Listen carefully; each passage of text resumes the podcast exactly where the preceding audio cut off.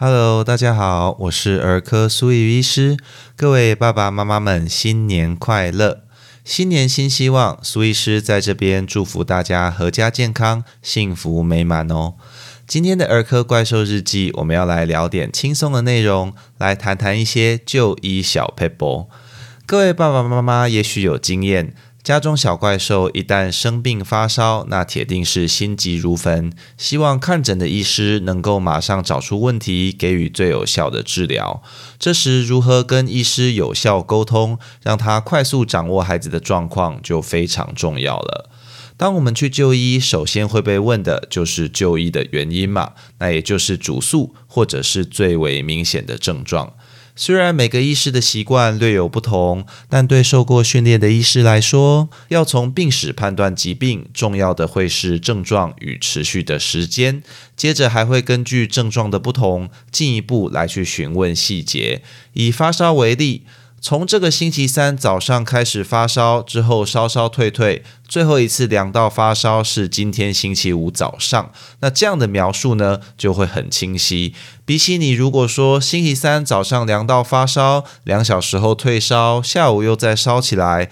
那那个时候有带去给医生看，吃了退烧药有退，但是晚上又烧起来了，凌晨三点退，隔天还有烧，今天也有，都没有好。这样的描述呢，就要好上许多。啦，哦，像前面这样子讲的话，医生根本也搞不清楚你到底烧烧了多久啦。那难道发烧烧到几度不重要吗？诶，还真的不太重要。诶，烧多高、烧多久，我们之前也分享过，与疾病的严重程度并没有什么关联性。反而确认有发烧以及没发烧的时候，是否有精神活力不佳、呼吸喘这些危险征象，还比较重要呢。顶多一整天发烧的频率变化，可以稍微帮助判断疾病进展的状况吧。而在厘清主诉以及持续的时间后，通常就会开始询问一些细节。承接上面发烧的例子，例如我们会问是否有合并咳嗽、流鼻水等呼吸道感染的症状，有没有恶心、呕吐、拉肚子这些肠胃道症状，或者身上有没有起红疹、喉咙痛、耳朵痛等。那这边的小秘诀是，如果可能的话，请一次说明一个症状，并且同样描述持续的时间。例如，可以说孩子有咳嗽，从星期三开始，在夜里尤其严重，到今天咳得更厉害，甚至咳到吐，那这样就很清楚。但你如果说孩子有咳嗽、发烧，也有吐，他会讲左脚酸酸的，今天有咳到吐，发烧也一直没好，吃了退烧药偶尔会退一下，但是一直鼻塞，好像也会讲肚子痛痛的，那这样医师就很难马上掌握，还得一样一样去厘清各个症状的细节与持续。时间，当然对大多数人来说，平常没有练习，确实很难把症状说明清楚。这时最重要的就是不要心急，可以由医师来提问引导，慢慢理清孩子的症状，这样才能准确判断孩子的病情哦。再来要提醒大家注意的，就是用药与过敏相关的病史。虽然现在有健保云端药历可以查询，但受限于设备以及系统，常常失灵不说，光查一个病人的用药，可能就要花上三到五分钟以上的时间，而且只限于健保给付的用药才可以查。毕竟健保系统当初的建制就是为了收钱，而不是为了协助医疗执行的。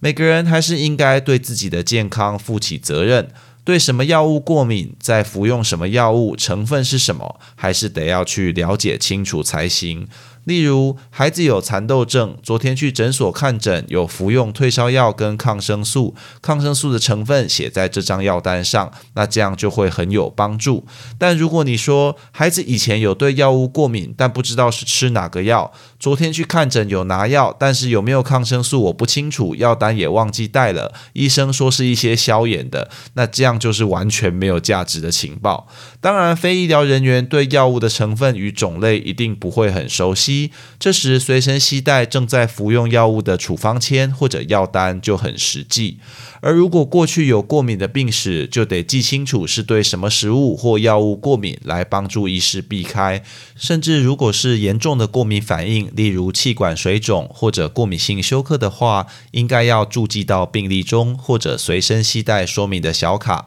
这样才能确保不会遇到危险呢。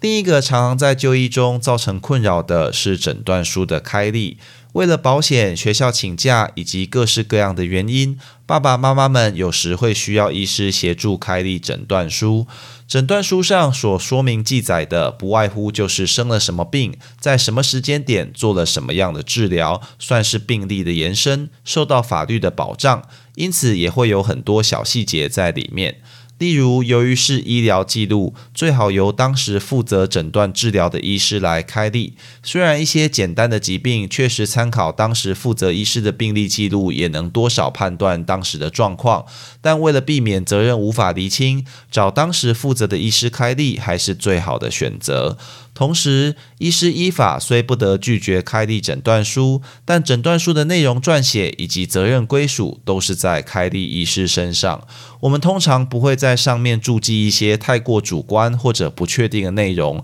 例如建议在家休养两天，或者建议请假。顶多会写宜于门诊持续追踪治疗，或者某些疾病宜避免剧烈运动等。因为每个人的身体状况不同，医师虽然能够判断孩子得到什么疾病，并且记录何时就诊、住院、出院，到底能不能上学或者要不要请假，还是每个人与学校的判断。除非是法定传染病会关系到停班停课，否则一般不会开立这样的诊断书，会有违法的嫌疑呢。除了诊断书的开立外，预防接种证明也是儿科很常开立的一种特殊病例。例如，孩子将要移民国外，就会开立预防接种证明，来写下目前已经接种过的疫苗与时间，方便到国外后由当地儿科医师接手判断，来接续完成符合当地公共卫生政策的预防接种。所以，各位爸爸妈妈如果有这样的需求，也不用怀疑，就直接来找儿科医师就对了呢。